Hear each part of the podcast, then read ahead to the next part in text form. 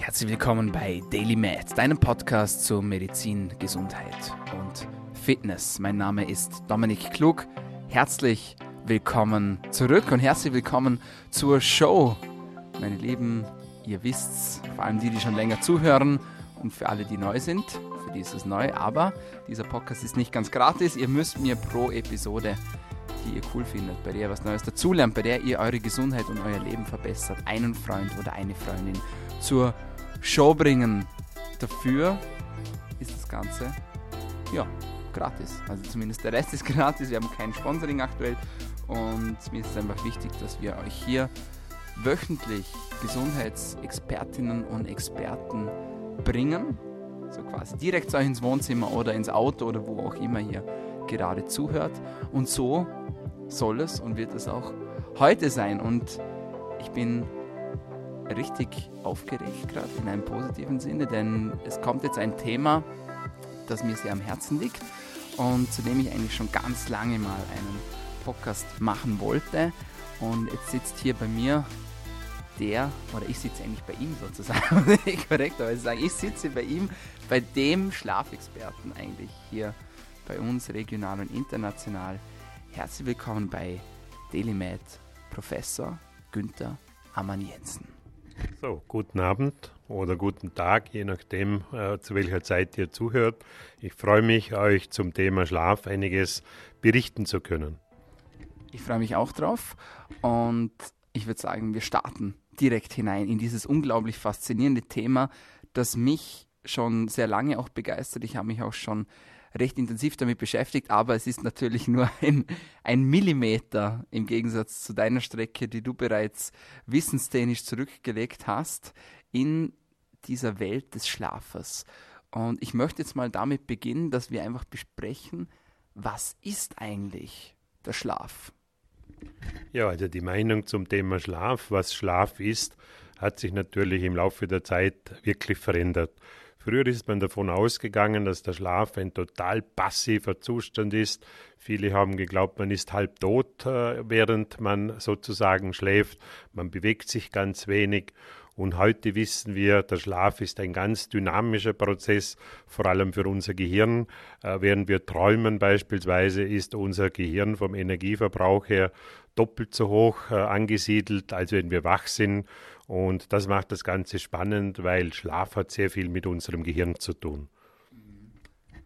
Da steckt jetzt schon die wichtige erste Kernmessage drin, nämlich Schlaf ist ein aktiver Prozess, oder? Das muss man schon mal unterstreichen. Und wie du gesagt hast, oder? Das ist eigentlich noch gar nicht so richtig, glaube ich, drinnen in den Köpfen auch. Man denkt sich, ja gut, man legt sich hin und dann steht man irgendwann wieder auf, oder?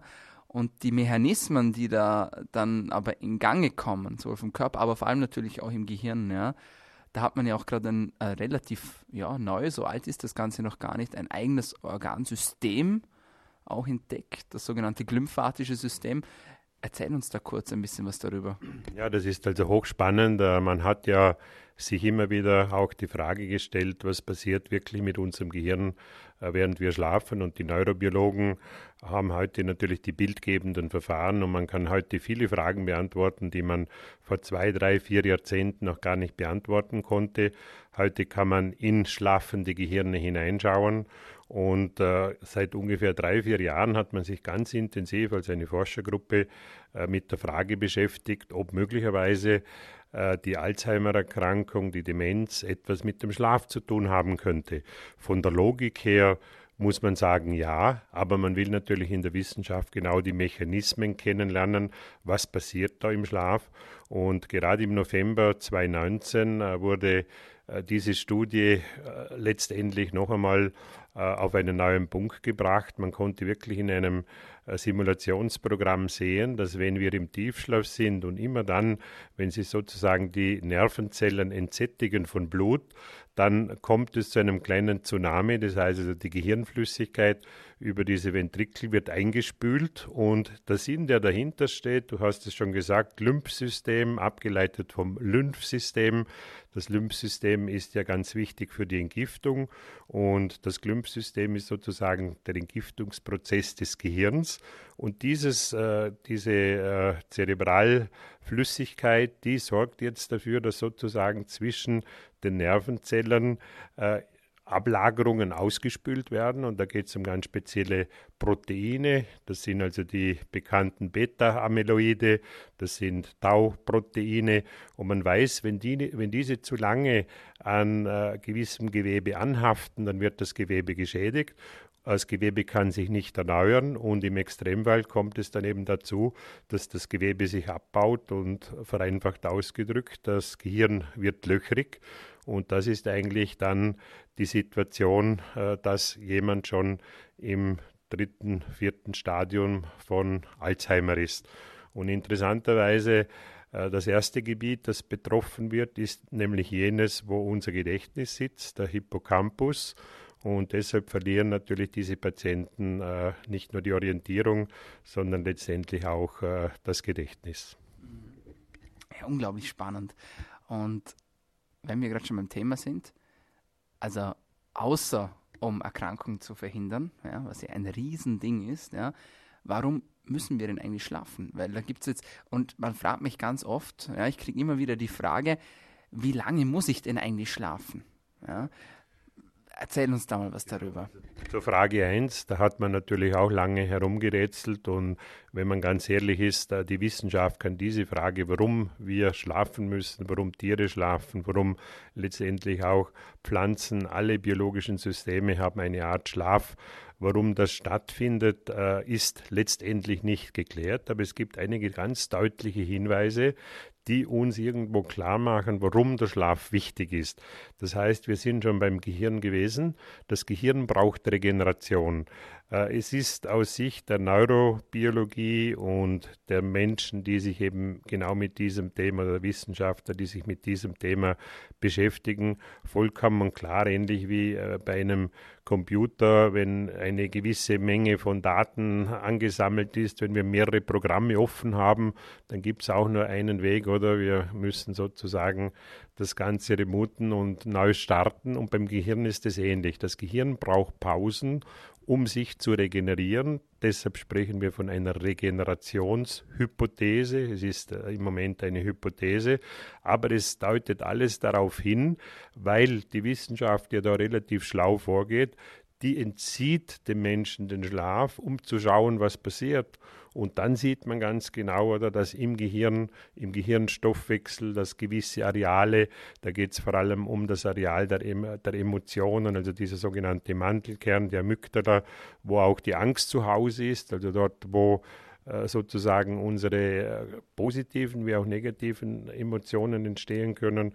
Und da sieht man, wenn Menschen zu wenig schlafen, vergrößert sich dieser Amygdala. Das heißt, wir haben dann äh, eine höhere äh, Bereitschaft, ängstlich zu sein im Leben. Äh, es gibt dann auch Hinweise, dass möglicherweise da auch schon depressive Episoden beginnen, wenn Menschen lange genug in diesem Kreislauf sind. Und der Schlaf hat grundsätzlich mit all diesen Prozessen zu tun, die uns helfen, uns körperlich, seelisch, geistig, emotional zu regenerieren. Das ist also aus Sicht der Wissenschaft heute die Hauptaufgabe des Schlafes und eine ganz wesentliche Rolle spielt das Immunsystem. Das heißt, wir haben ja im Grunde genommen zwei Immunsysteme, das uns angeborene und das lernende Immunsystem, das ja für uns ganz wichtig ist, weil sich eben Bakterien, Viren, äh, Pilze, alles Mögliche auch verändern. Deshalb muss dieser Veränderungsprozess auch vom Immunsystem sozusagen immer kontinuierlich erlernt werden. Und der Schlaf ist sozusagen der wichtigste Festiger des Immunsystems. Wir schütten, während wir im Schlaf sind ganz bestimmte Transmitterstoffe aus, Hormone, äh, Peptide, die eben dieses Immunsystem stärken. Und wir wissen, Menschen, die zu wenig Schlaf haben, die neigen zu einer eher Immunschwächekrankheit. Davon gibt es viele. Es zählen auch die Autoimmunerkrankungen dazu. Und alle diese Dinge haben mit dem Schlaf zu tun. Wie lange kann man denn ohne Schlaf sein als Mensch? Wenn du sagst, da gibt es verschiedene Versuche, wo liegt denn so der Topscore? Also Schlafentzug ist nach wie vor eine Foltermethode. Äh, das ist also äh, in Kriegskreisen äh, bekannt und wird teilweise heute noch gemacht. Äh, Leute, äh, Versuche mit Menschen macht man Gott sei Dank nicht und auch die Versuche mit Tieren sind in der Zwischenzeit verboten, aber man hat in früherer Zeit natürlich Versuche gemacht, speziell mit Ratten und, und Labormäusen. Und man sieht, dass diese, wenn man denen kompletten Schlaf entzieht, innerhalb von 14 Tagen versterben.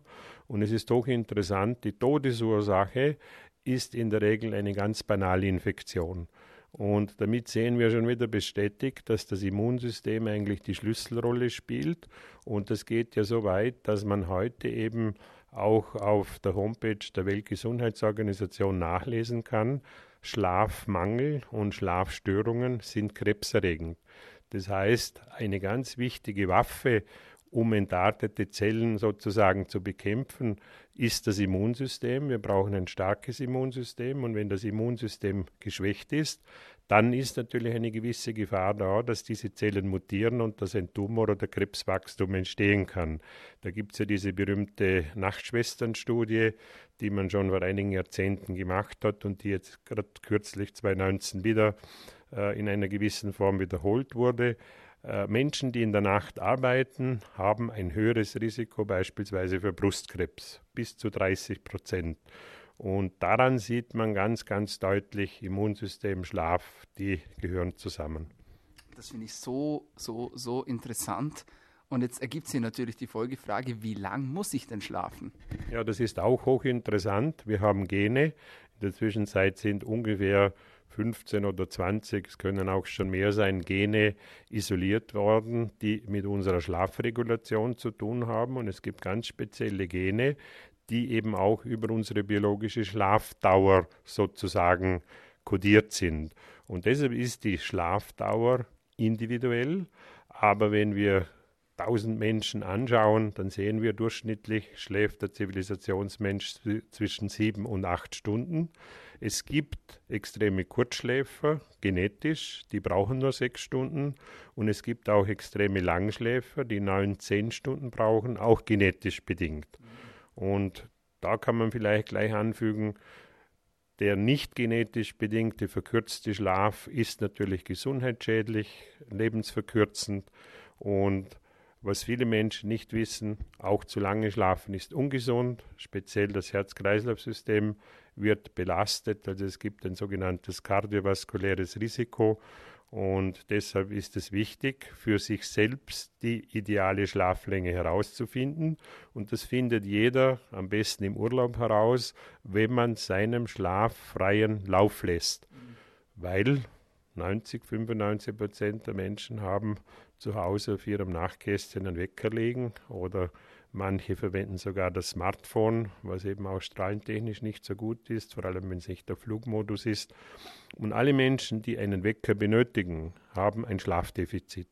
Das heißt also, da ist einfach die Chronobiologie nicht frei laufend. Und ja, in dieses Thema kann man natürlich einsteigen. Chronobiologie, die Lerchen, die früh ins Bett gehen und früh aufstehen, die Eulen, die spät ins Bett gehen und gerne ausschlafen würden. Also haben natürlich die klassischen Eulen ein Manko. Das heißt, am Morgen um sechs läutet trotzdem der Wecker, obwohl sie erst vielleicht um zwölf oder um ein Uhr ins Bett sind. Und diese Gruppe hat natürlich ein Schlafdefizit. Und das ist wie ein Rucksack, und ich vergleiche das auch immer mit einem Kredit. Da kommen dann immer die Zinseszinsen dazu. Und je mehr Stunden an Schlaf fehlen, umso schwerer wird der Rucksack und umso schwieriger wird es, eben diesen zirkadianen Rhythmus, der uns ja auch biologisch geprägt ist, aufrechtzuerhalten. Das ist spannend. Und ich bin mir sicher, jeder, der jetzt zuhört, wird sagen, ich bin Langschläfer, weil also ich will natürlich möglichst lange schlafen. Ja. Du hast jetzt was von Eulen und Lerchen gesagt. Erklär mir das bitte noch. Das ist so, in der Chronobiologie hat sich äh, eingebürgert, dass man sogenannte Chronotypen bezeichnet. Das heißt also, äh, wir sind wieder bei den äh, genetischen Uhren und die genetischen Uhren gehen bei gewissen Personengruppen auch wieder genetisch bedingt zu früh oder zu spät. Und je nachdem, ob ich jetzt zu früh bin in diesem 24-Stunden-Zyklus, gehe ich früher ins Bett und wenn ich später bin, gehe ich später ins Bett. Und deshalb können Eulen eigentlich, der Eule bringt es nichts, wenn die um 22 Uhr ins Bett geht, weil dann ist ihr Schlafzyklein noch nicht da.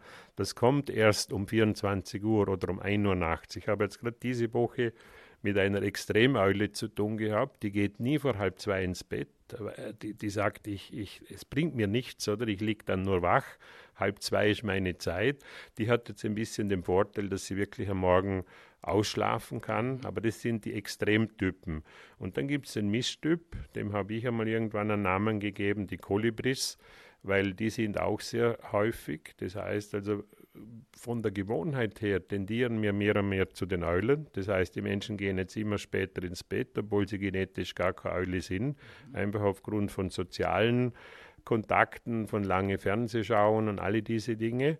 Und das führt dazu, dass, dass, dass sozusagen das Problem des Schlafdefizits enorm zugenommen hat in den letzten 20 Jahren. Also künstlich Eule zu sein bringt eigentlich unterm Strich gar nichts. Steht zu eurem Schlaftyp beziehungsweise ähm, zu eurer genetischen Veranlagung, findet das raus und dann zieht das Ganze auch durch, oder? Kann man so sagen. Genau, also eine Eule muss leben wie eine Eule. Leben, schlafen, arbeiten und dasselbe ist für die Lerche und für die Misch. Der Mischtyp hat es am, am, einfachsten, weil der kann nach vorne und nach hinten tendieren. Der ist einfach flexibel in seiner inneren Uhr. Und äh, was auch noch sehr spannend ist und wo ich äh, ja am Anfang nicht so richtig verstanden habe bei meinen eigenen Kindern, und das ist heute wissenschaftlich natürlich auch Fakt, also im so sozusagen in der, in der Pubertät mutieren die jungen Menschen automatisch zu Eulen. Und das ist natürlich während der Studienzeit auch eine gewisse Herausforderung und das habe ich nie verstanden. Die Kinder kommen um eins nach Hause oder um zwei und dann müssen sie morgen in die Schule. Aber es zeigt auch, dass in der Zeit sozusagen eine Stabilität da ist. Das heißt, also in der Zeit kann man das super gut kompensieren und so ab dem 19., 20. Lebensjahr pendelt sich das wieder rein in den ursprünglichen Zustand. Und was man auch beobachten kann, ist, dass manche Eulen im Alter, und Alter heißt heute so ab 65, 70, wieder zu Lerchen mutieren, früher ins Bett gehen. Ja. Und ja, das heißt also, diese inneren Uhren haben doch eine gewisse Flexibilität, aber es lohnt sich nicht, an diesem zirkadianen Rhythmus zu drehen, zu viel zu drehen. Ja. Und jeder von uns kennt das Phänomen des Jetlags. Und dieses Phänomen hat ja genau damit zu tun, dass eben die inneren und die äußeren Zeitgeber nicht mehr synchron laufen. Und dann haben wir eben Jetlag-Probleme. Und Jetlag-Probleme heißt, unser Körper macht sich bemerkbar. Wir können nicht schlafen, wir sind müde, wir haben Verdauungsstörungen, es ist uns schwindlig. Alle diese Geschichten, die man kennt, wenn man einmal einen echten Jetlag gehabt hat wahnsinnig interessant. Was ich auch wahnsinnig interessant finde, sind die verschiedenen Schlafphasen. Erzähl uns da ein bisschen mehr darüber. Genau, also wenn man beobachtet, wie Menschen schlafen, dann kommt man automatisch wieder zum Gehirn. Das heißt also, äh, eine hochinteressante Sache, bekannterweise hat ja ein gewisser Johann Berger Ende der 20er Jahre, äh, der eigentlich ein, ein, ein ganz anderes Experiment machen wollte. Er hat sich, das war ein ein Neurologe, der wollte sich damit beschäftigen, ob es wirklich möglich ist, Gedanken zu übertragen und ob man das messen kann. Und zufällig ist er draufgekommen, dass man Gehirnströme messen kann. Also er war dann sozusagen der erste Mediziner, dem es gelungen ist, Gehirnströme abzuleiten. Und dann hat man rasch gesehen, dass wir am Tag ganz andere Gehirnströme haben als in der Nacht. Und das hat sich natürlich dann letztendlich die Schlafmedizin unter den Nagel gerissen, um eben Schlafforschung zu betreiben. Und wenn man Gehirnaktivität anschaut, dann kann man die Frequenzen messen. Also jetzt wir zwei, wenn wir halbwegs noch wach sind, dann sind unsere Gehirnfrequenzen irgendwo zwischen 14 und 25 Hertz. Wenn wir jetzt uns beide furchtbar aufregen würden, könnten wir das bis auf 40 raufgehen. Das sind dann die sogenannten Gamma-Frequenzen. Und während am Abend wir uns langsam auf den Schlaf vorbereiten, kommen die Gehirnströme nach unten. Das heißt also, wir gehen in Richtung Alpha, das ist dann 8, 10, äh, 11 Hertz. Und da beginnt dann der Einschlafvorgang. Wir, wir, bezeichnen das eben als Alpha, als Einschlafphase. Und da ist gleich wichtig zu erkennen, Menschen und das ist ein Mythos, Menschen glauben, dass wenn sie sich ins Bett legen und sofort einschlafen, dass das ein gutes Zeichen ist. Dann sagen sie, ich schlafe gesund, ich lege mich ins Bett und schlafe sofort ein. Da ist bei mir immer Alarmstufe rot. Das heißt also, Menschen, die sofort einschlafen, haben mit hundertprozentiger Sicherheit ein Schlafdefizit. Ein gesunder Mensch braucht ungefähr 10 bis 15 Minuten, um einzuschlafen. Das heißt, der Schlaf braucht eben Vorbereitung. Und jetzt funktioniert es folgendermaßen. Es ist ein hochkomplexer Vorgang. Da geht es dann um Hormone, vor allem das bekannte Melatonin als Schlafregulationshormon. Dieses äh, Hormon ist sozusagen ein Schlafvorbereitungshormon und hilft uns, eben unseren Körper nach unten zu fahren. Die Körpertemperatur wird nach unten reguliert, die Gehirnströme kommen nach unten und dann beginne ich einzuschlafen. Dann bin ich jetzt in den Zwischensta äh, Zwischenraum 8 bis 12 Hertz und dann kommen die Theta-Wellen, die sind 4 bis 7 Hertz. Dann sinke ich weiter runter, bin ich in den Delta-Wellen, das ist der Tiefschlaf. Das heißt, also wir haben die Einschlafphase, dann kommt der Leichtschlaf, Phase 1 und 2, dann kommt die Phase 3, das ist schon quasi die erste Tiefschlafgeschichte und 4 ist der tiefste Schlaf oder da habe ich dann nur noch eine Frequenz von 0,5 bis etwa 3 Hertz. So, und ein solcher Schlafzyklus, der dauert 90 Minuten. Das heißt, also ich tauche ab, tauche ab, tauche ab erreiche den ersten Tiefschlaf. Nach ungefähr eineinhalb Stunden habe ich die erste kurze Traumsequenz. Die, der erste Traum ist ganz kurz. Warum? Die ersten zwei Nachtdritteln äh, Nachtdrittel gehören dem Tiefschlaf. Und der Tiefschlaf ist wichtig für die körperliche Regeneration. Und im zweiten und dritten Nachtdrittel, also das heißt, der vierte, fünfte Schlafzyklus hat ausgeprägte Traumphasen, also Rapid Eye Movement, wo wir die Augen äh, unter den geschlossenen äh, Lidern, also die Augäpfel hin und her rollen. Das nennt man eben REM-Traumphasen. Die verlängern sich dann gegen Morgen und diese Phasen, die sind genau wichtig für die geistig-emotionale Regeneration. Und das heißt, 70 Prozent der körperlichen Regeneration hängen vom Schlaf ab und 100 Prozent der geistig-seelisch-mentalen, emotionalen Regeneration hängen von den Traumphasen und natürlich auch vom Schlaf ab. Wow, das war jetzt viel Information, aber das war richtig cool, vor allem auch verständlich, greifbar gemacht. Und jetzt gehen wir ins Eingemachte. Jetzt will natürlich jeder wissen, der zuhört, oder jede wissen, die zuhört, was sie denn machen kann oder er, damit äh, der Schlaf optimiert werden kann. Was sind so Dinge, die wirklich jeder tun kann, jetzt mal ohne, dass er sagt, klar, wenn dann Geld ins Spiel kommt, dann tun sie natürlich komplett neue Möglichkeiten auf, aber sagen wir jetzt mal Low Budget, ja. Was kann jeder machen oder jede, um den Schlaf zu optimieren? Also wichtig ist einmal zu verstehen, oder? Der Schlaf ist ja etwas, was wir nicht erlernen müssen. Das heißt, Schlaf wäre ein natürlicher Prozess und da sind wir eigentlich schon mitten im Thema. Natürlich hat immer mit Natur zu tun. Das heißt, wir brauchen ganz bestimmte Impulse, wir brauchen ganz bestimmte Umgebung, um gut schlafen zu können. Und es ist ganz entscheidend, wie unser Tag verlaufen ist.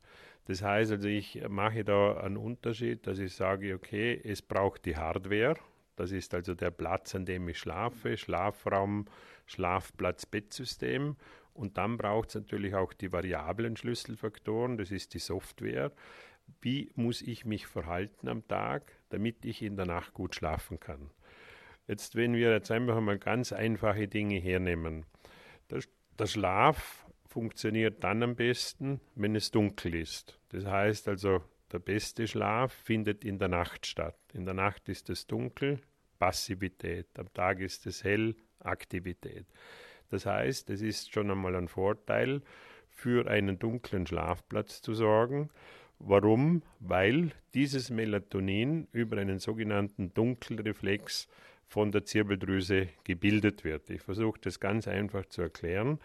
Äh, seit ungefähr 15 Jahren äh, haben die Wissenschaftler festgestellt, dass wir in unserer Netzhaut nicht nur diese berühmten Stäbchen und Zapfen haben, sondern dass es da noch eine ganz neuartige Form von Rezeptoren gibt. Und diese Rezeptoren, die sind mitverantwortlich, dass unsere Zirbeldrüse beginnt, Melatonin zu produzieren.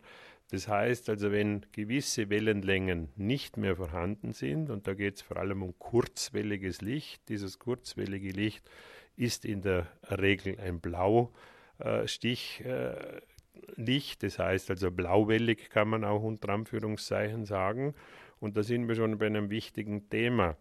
Der Umgang mit digitalen Instrumenten von Tablet, aber auch äh, Flachbildschirme, PC, Smartphones, die haben ja alle Leuchtdioden. Und der Erfinder der Leuchtdioden hat einen Nobelpreis bekommen und da hat man aber noch nicht gewusst, oder dass diese Leuchtdioden einen ganz negativen Einfluss auf unseren Schlafzyklus haben, weil diese eben sehr kurzwellig sind. Das heißt, die senden ein Blaulicht ab und dieses Blaulicht wird von diesen Rezeptoren aufgenommen und die bilden dann gleich einen Transmitterstoff, das sogenannte Melanopsin. Und dieses Melanopsin hindert jetzt die Zirbeldrüse daran, Melatonin zu produzieren. Also das ist jetzt ein Mechanismus, den ich erkläre, warum Menschen am Abend nicht einschlafen können, weil sie sozusagen diesem visuellen System, das eben mit der Zirbeldrüse verbunden ist. Da gibt es also noch so einen kleinen Zellhaufen, das ist unsere Masterclock, die liegt genau über der äh, Kreuzung unserer Sehnerven, der sogenannte suprachiasmatische Nukleus. Ist ungefähr so groß wie ein Reiskorn. Man nimmt an, dass da ungefähr 100.000 äh, Nervenzellen sind. Und das ist die Masterclock. Das heißt, über diese Masterclock werden alle Uhren bis in die Zelle hinein dirigiert. Jedes Organ, jede Zelle hat ihre Hochzeit und hat ihre Niederzeit energetisch. Und das hängt mit dem zirkadianen Rhythmus zusammen.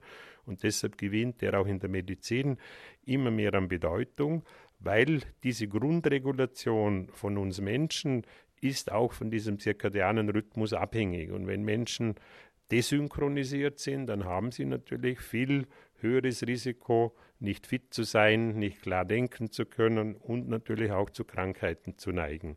Also Dunkelheit ist wichtig, dann was jeder weiß, wir brauchen eine gewisse Stille. Das ist eine eigene Wissenschaft. Äh, da habe ich jetzt gerade heute äh, mich äh, mit dem Thema Schall beschäftigt, Lärm, Vibrationen, das sind natürlich potenzielle Schlafstörer. Äh, wir sehen jetzt an den Studien, dass beispielsweise Windkrafträder, neben dem, dass wir sie hören, auch ganz bestimmte Schallfrequenzen haben, die liegen im Infraschallbereich, die können wir bewusst gar nicht wahrnehmen, aber die wirken natürlich auf unser System und das System reagiert mit Wachheit. Oder? Also das sind alles Dinge, die man jetzt in den letzten Jahren herausfindet. Und damit möchte ich auch sagen, dass es heute nicht mehr einfach ist, automatisch zu schlafen. Das heißt, wir haben so viele neue Faktoren, die dazugekommen sind seit wir vor 10.000 Jahren uns noch in der Natur bewegt haben. Wir haben Umwelteinflüsse, wir haben viel Kunstlicht, wir haben elektromagnetische Felder, wir haben Lärm, wir haben Luftschadstoffe, wir haben diese Vibrationen, wir haben elektrostatische Aufladungen. Alle diese Dinge können unseren Schlaf stören und deshalb ist es heute natürlich schon eine gewisse Detektivarbeit, um herauszufinden, wo ist der Engpass Nummer eins, der jetzt diese bestimmte Person daran hindert, nicht gut zu schlafen. Und es ist vollkommen klar, die Ärzte haben natürlich heute nicht die Zeit dazu. Deshalb ist es wichtig, dass man sich genauso über solche Podcasts informiert, um zu wissen, wie funktioniert das, was kann ich selber tun. Und das selber tun wird in Zukunft immer wichtiger werden. Die Systeme sind alle überlastet, das, das weiß jeder, das erkennt jeder. Und wir müssen die Dinge mehr und mehr selber in die Hand nehmen. Gut ist immer den Arzt im Boot zu haben, dass ich also an meiner Seite immer jemanden habe, der mich wirklich medizinisch betreut. Mhm. Aber viele Dinge muss ich eben selber machen. Und am Tag ist wichtig Bewegung. Das ist jetzt wieder ein Thema, oder da könnte man stundenlang darüber reden, weil sich da sehr viel tut. Man hat bisher eigentlich in der Medizin sich gar nicht damit beschäftigt, was die Gravitation äh, oder welchen Einfluss die Gravitation auf unsere Gesundheit hat. Erst jetzt, seit die NASA feststellt, dass der Aufenthalt in der Mikrogravitation körperlich und psychisch so viele Probleme verursacht und man jetzt auch weiß über die äh, Bettlägerigkeitsstudien, das heißt also Menschen, die vier, sechs Wochen im Bett liegen, entwickeln die gleichen Symptome wie Astronauten im Weltraum. Das hat damit zu tun, dass ein Schwerkraftmangel entsteht. Und da ist man jetzt ganz am Anfang. Wir brauchen am Tag Bewegung. Und da ist mein Tipp, wenn ich Schlafcoaching mache, nie länger als eine halbe Stunde sitzen bleiben, aufstehen, kurz bewegen, Leute, die viel stehen, hinsetzen. Wir müssen dem Körper Signale geben. Hochkompliziert wieder. Gleichgewichtssinn spielt eine ganz große Rolle. Und dieser Gleichgewichtssinn, das ist sozusagen auch ein Gradient für Blutdruck, für verschiedenste Dinge. Und wenn der nicht aktiviert wird zur richtigen Zeit, oder, dann laufen diese Systeme alle aus dem Ruder. Also man sieht, es hängt sehr viel dran. Die Ernährung, da ist einfach vielleicht zu sagen, was der Schlaf überhaupt nicht mag, ist zu viel Zucker und zu viel Fett. Was der Schlaf auch nicht mag, sind schwer verdauliche Speisen am Abend. Der Pfarrer Kneip hat, hat vor, vor 150 Jahren schon gesagt, die vollen Bäuche füllen die Särge. Und an dem hat sich nichts geändert. Das heißt, auch der Darm braucht in der Nacht Regeneration. Wir brauchen leicht verdauliche Dinge. Dann brauchen wir natürlich Nährstoffe, Mineralien, Vitamine, die die Produktion von den Transmitterstoffen, Hormonen fördern. Ganz wichtig ist das Tryptophan. Das Tryptophan ist die Vorläufersubstanz vom Serotonin. Aus dem Serotonin äh, macht die Zirbeldrüse das Melatonin. Das Serotonin bekomme ich am Tag, wenn ich draußen bin, an der Sonne, wenn ich mich bewege, wenn ich frische Luft habe, wenn ich mich gesund ernähre.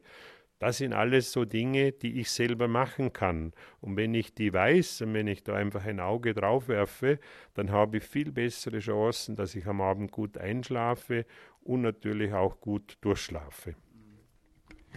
Und jetzt gehen wir davon aus, jemand sagt, gut, ich bin da auch bereit dafür, ein bisschen Geld in die Hand zu nehmen, damit ich meinen Schlaf optimiere. Ich weiß, ihr bei Samina, ihr macht einen Schlaftrink. Ich weiß, ihr habt alle möglichen Produkte auch, um den Schlaf zu optimieren. Gib uns da noch einen kurzen Einblick, bitte. Genau, also ich habe das schon gesagt, aus meiner Sicht, ich bin jetzt also seit über 35 Jahren äh, mit dieser Thematik beschäftigt. Der Schlaf braucht ganz spezielle Voraussetzungen. Äh, das betrifft den Tag, aber das betrifft vor allem die Nacht. Das heißt, dort, wo ich schlafe, äh, das hat einen Einfluss auf meinen Schlaf. Das beginnt bei der Raumtemperatur. Idealerweise sollte die Raumtemperatur nie über 20 Grad Celsius sein. Äh, die äh, Untersuchungen in den Schlaflabors und die wissenschaftlichen Studien zeigen uns, dass wir eigentlich bei 18, 19 Grad äh, Celsius am besten schlafen oder wenn wir jetzt das auf den Menschen umlegen, wenn wir es schaffen, dass unsere Hauttemperatur konstant bei etwa 29 Grad Celsius bleibt, dann haben wir die beste Chance, den tiefsten Schlaf zu erzeugen. Das heißt also, wir sehen schon Faktoren wie Luftfeuchtigkeit, wie die äh, Raumtemperatur, dann natürlich Schadstoffsituation. Wir haben heute durch die moderne Bauweise bringen wir sehr viel Bauchemie auch in unsere Schlafzimmer durch Bettausstattungen aus synthetischen Materialien, viskoelastische Matratzen. Das muss man heute alles hinterfragen. Wir Menschen sind biologische Systeme, wir reagieren, wir sind offene Systeme, wir nehmen alle diese Dinge auf und noch einmal zur Erinnerung, 120 Tage im Jahr machen wir nichts anderes als schlafen. Also wir schlafen 120 Tage am Stück. Und das ist eine ganz elementare Zeit. Da kann ich mich entscheiden, schlafe ich mich gesund oder schlafe ich mich krank. Das ist ein Drittel vom Jahr. Also muss ich schauen, dass meine Umgebung passt. Dunkelheit habe ich angesprochen, wichtige Dinge. Aber während dem Schlaf muss ich mich orthopädisch regenerieren. Ich brauche ein trockenwarmes Bettklima. Ich muss schauen, dass die Mikrozirkulation funktioniert. Die, ist bei vielen Menschen während dem Schlaf gestört. Das heißt also die Zirkulation des Blutes in den kleinsten Gefäßen, in den äh, Kapillaren, in, in den äh, in, äh, Venensystemen, in den kleinen, das muss funktionieren und das hat mit dem Auflagedruck zu tun. Wenn meine Matratze zu hart ist, dann ist die Mikrozirkulation gestört, dann habe ich zu wenig Sauerstoff äh, in meinem Blut, dann habe ich äh, zu wenig Abtransport von Giftstoffen aus meiner Zelle. und 70 Prozent des gesamten Blutkreislaufes findet genau in diesen kleinsten Gefäßen statt. Äh, dann ist wichtig, die Thermoregulation zu verstehen. Wir haben während der Nacht Phasen, wo wir Körperwärme äh, verlieren. Das heißt, da haben wir einen größeren Wärmebedarf. Da, deshalb brauchen wir die richtigen Zudecken. Dann das Thema Kissen ist eine eigene Wissenschaft. Das heißt, ich muss dafür sorgen, dass meine Halswirbelsäule und mein Kopf praktisch in jeder Schlaflage anatomisch richtig gelagert wird. Wir können theoretisch 34 verschiedene Schlafpositionen einnehmen. Deshalb ist es schwierig, auch das richtige Kissen zu finden. Deshalb ist es auch natürlich äh, eine, eine Utopie zu glauben, dass man das mit einem Kissen erledigen kann. Also so wie ich zu Hause fünf oder zehn Paar Schuhe habe, brauche ich einfach auch vier, fünf Kissen. Je nachdem, was ich am Tag gemacht habe, brauche ich das richtige Kissen. Wenn ich am Tag Gartenarbeit gemacht habe, brauche ich ein anderes Kissen, als wenn ich den ganzen Tag am Schreibtisch gesessen bin. Also über solche Sachen muss man beginnen nachzudenken und das ist das, was wir machen. Und Schlaftrink hast du angesprochen. Äh, das ist einfach eine Unterstützung, um sozusagen die eigene Gehirnchemie äh, für den Schlaf noch besser vorbereiten zu können, indem wir äh, pflanzliches Hormon dem Körper zuführen, Tryptophan, Magnesium, also Mineralien, aber auch Vitamine, die ganzen B-Vitamine, dann gibt es die sogenannte Eisenmangel-Schlafstörung. Also ein Mangel an Eisen führt zu einer Schlafstörung. Und das sind aber alles Dinge, oder, wo es dann schlussendlich gut wäre, eben den Arzt mit im Boot zu haben, weil mit Eisengaben muss man ein bisschen vorsichtig sein, oder? Das ist also nicht so, äh, wie die Leute oft glauben, dass sie da äh, selber äh, sich so die Dosis zubereiten, oder? Das sind eher schwierige Dinge. Aber wir haben das eigentlich alles vorbereitet. Es ist alles sozusagen pannenfertig und man kann sich informieren. Und ich glaube, wir sind jetzt seit 30 Jahren mit diesem Thema beschäftigt. Wir haben wirklich für alles eine, eine Lösung und sind auch mehr und mehr im medizinisch-therapeutischen Bereich angesiedelt. Das heißt, auch dort sehen wir, dass der Schlaf als zentrale Behandlungssäule bei Depressionen, bei Burnout, aber auch bei chronischen Erkrankungen eine ganz wichtige Rolle spielt. Und fortschrittliche Ärzte, integrative Ärzte beschäftigen sich mehr und mehr mit dem Schlaf. Absolut. so ist es. ja, also das waren jetzt ganz viele Infos. Ich glaube, wir geben unseren Zuhörern und Ihnen Zeit, die mal richtig zu verdauen, aber ich kann euch nur sagen, das ist Gold wert, weil einfach, wie du auch schon gesagt hast, wie du angesprochen hast, so viele Erkrankungen entstehen aus fehlendem Schlaf oder qualitativ minderwertigem Schlaf. Ja, und da kommen wir erst immer mehr dahinter. Ja. Also die Medizin ist ja da auch noch, da gibt es ja auch noch Potenzial, würde ich jetzt mal sagen. Ja, gerade auch so, was das Schlafen im Krankenhaus betrifft. Aber da könnte man einen eigenen Podcast drüber machen. Ja. Also da gibt es noch ganz, ganz viel zu tun. Aber ich glaube, jeder hat die Chance, dass er selber das Beste ja, aus seinem Schlaf herausholen kann. Und das ist jetzt eigentlich die perfekte Zusammenfassung dafür. Und dafür sage ich schon mal Danke. Für alle, die jetzt noch mehr wissen wollen, ja, wo findet man euch denn? Online oder offline? Genau, also wir äh, haben unter anderem auch das größte Online-Schlafmagazin bei Google. Das nennt sich einfach gesund schlafen. Äh, also einfach minus gesund minus schlafen.com. Äh, da sind über 7000 Artikel indexiert von Google und da gibt es auch oben die Möglichkeit, Suchbegriffe einzugeben und da verspreche ich, plus minus findet man da sehr viel. Es sind auch über 200 Videos von mir drinnen zu verschiedenen Themen. Äh, wer zum Beispiel Sportler ist, äh, für Sportler ist der Schlaf ganz wichtig. Leute, die Muskeln wollen, Muskelwachstum findet nur im Schlaf statt. Also nur im Schlaf werden die Wachstumshormone ausgeschüttet. Und ja, es gibt für alle, für alle diese Themen äh, gibt es entsprechende Artikel, äh, die äh, von Redaktionen äh, gemacht werden bei uns im Hause und es ist also wirklich ganz umfassend über Ernährung, Bewegung. Man findet viele Krankheitsbilder. Wir beschäftigen uns jetzt im Moment gerade mit, mit dem Halswirbelsäulensyndrom, äh, wo auch immer mehr Leute betrifft, weil durch das zu viele Sitzen, durch zu bewe wenig Bewegung, durch oft falsche Schuhe entstehen da Probleme und das möchten wir im Schlaf sozusagen wieder ausgleichen. Wir haben ja keine andere Möglichkeit. Und das war ja eigentlich immer meine Vision, nicht nur den Schlaf zu verbessern, sondern die Menschen im Schlaf zu therapieren. Und da haben wir viele tolle Sachen gemacht, Musikmedizin, Körpererdung, äh, die Biokeramik, die uns die Infrarot-Längswellen wieder ins Bett bringt und alle diese Dinge. Also es ist auch sehr spannend, sich damit zu beschäftigen und ich habe auch Bücher, die kann man sich runterladen und da findet man viele Dinge einfach direkt zu Samina, oder? Ja, das ist natürlich auch eine Option. Das heißt, also wir haben in, in Dornbirn einen Job und wir haben in Feldkirch einen Job und wir haben unsere Zentrale hier in Frastanz. Da sind überall ausgebildete, zertifizierte Schlafgesund-Coaches. Wir werden in Zukunft auch äh, das Thema der Schlafmessungen weiter optimieren, weil sich ja immer mehr auch über Smartphone und so weiter Möglichkeiten ergeben, seinen Schlaf zu verfolgen. Und da kommen jetzt aber auch Systeme heraus, wo man wirklich die Gehirnwellen mitmessen kann. Im Moment wird sehr viel über Tracking gemacht. Das heißt, da ist die Theorie, wenn es äh, wenig Bewegung gibt, dann bin ich eher in einem Tiefschlaf drinnen wenn ich mich bewege, dann habe ich eher einen leichteren Schlaf. Also man kann damit schon was anfangen, aber es ist natürlich schon noch weit weg, äh, um zu sagen, da kann jetzt wirklich äh, eine, eine äh, Art Diagnostik machen. Und ja, und das sind die Dinge, die auf uns zukommen. Es wird in einigen Jahren, weiß ich, äh, zehn Jahren wird es normal sein, dass die Menschen auch den Schlaf messen zu Hause. Für alle die, die es nicht eh schon genau. machen. Ja. Meine letzte Frage an dich. Welche tägliche Medizin würdest du denn empfehlen, damit wir alle besser, gesünder und länger leben können?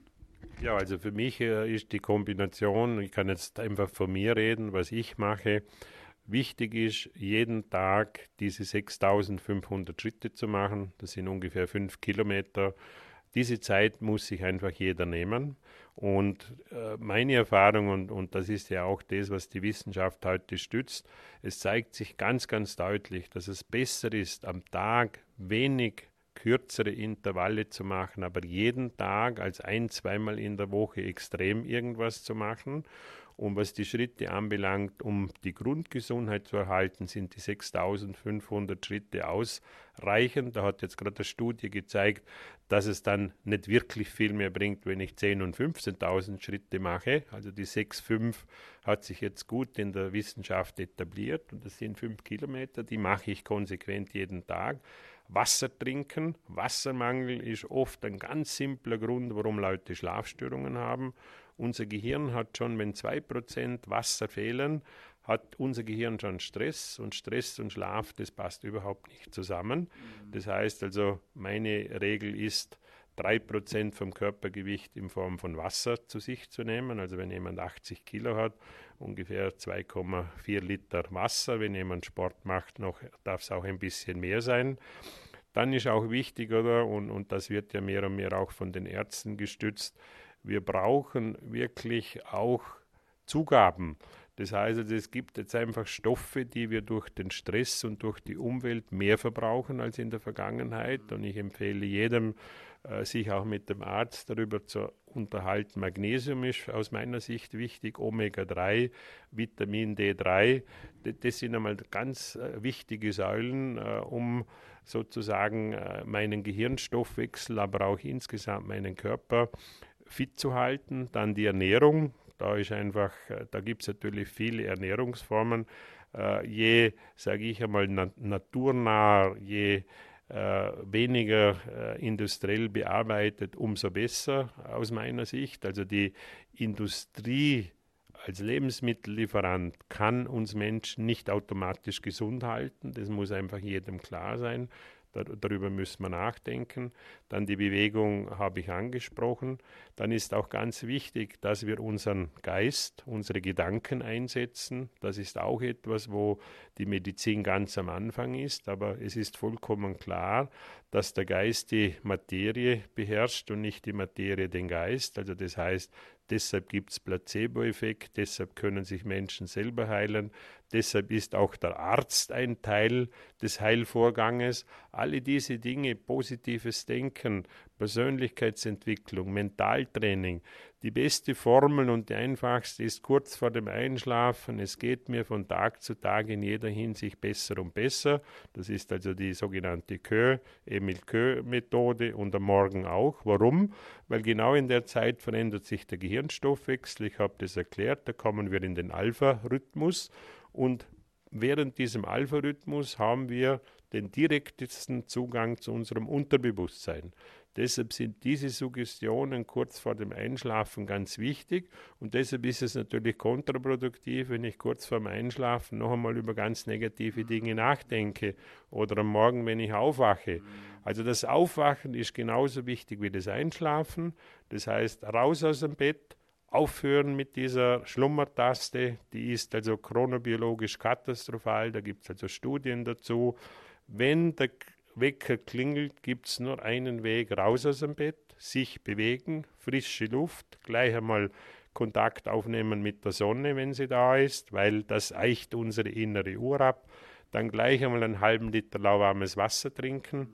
Das, das, das sind alles so Grundelemente, die man sich angewöhnen sollte. wenn man das konsequent jeden Tag macht, man fühlt sich in einigen Wochen wie neugeboren